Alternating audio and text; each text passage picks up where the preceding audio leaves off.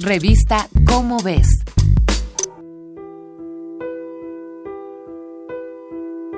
Querer ser mujer y asumirse como tal en una sociedad machista como la mexicana ha marcado a Aika Sofía Moreno con el estigma y la discriminación. Su cuerpo exhibe también huellas de agresión física.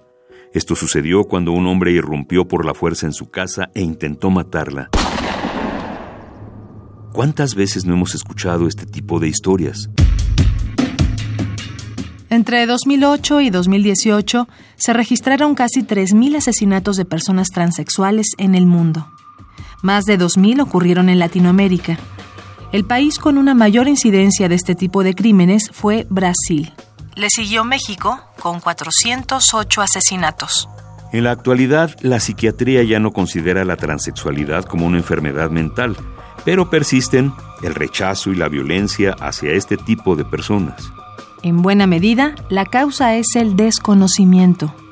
Quizá lo primero que deberíamos preguntarnos es ¿desde cuándo ha existido la transexualidad y en qué consiste?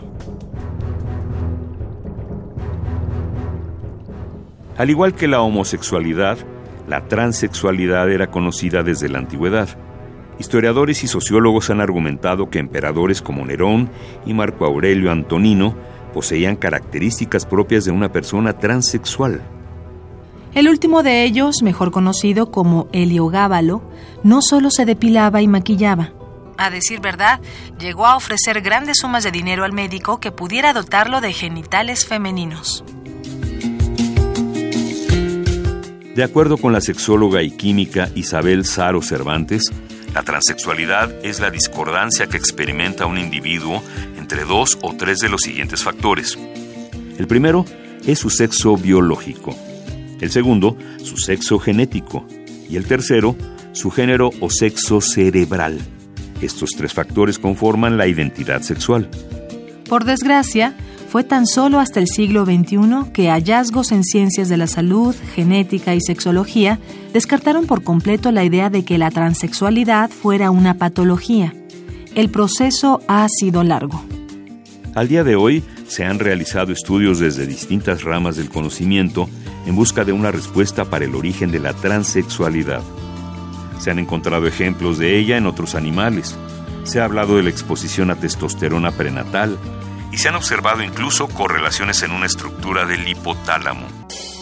Pese a ello, como señala Siobhan Fenela Guerrero, investigador de la UNAM, aun cuando se hallara una causa biológica para la transexualidad, esta sería insuficiente. Cada persona se desarrolla en un contexto social distinto. Desde hace algunos años, en la Ciudad de México, se reconoce jurídicamente a las personas transexuales y transgénero. Las primeras son quienes realizan modificaciones a su cuerpo conforme a la imagen que tienen de sí mismas. Las segundas pueden identificarse con el género opuesto, pero no buscan modificar su cuerpo. En cualquier caso, el reconocimiento es lo primero. Nuestra tarea ahora es aprender a respetar en todos los ámbitos la diversidad.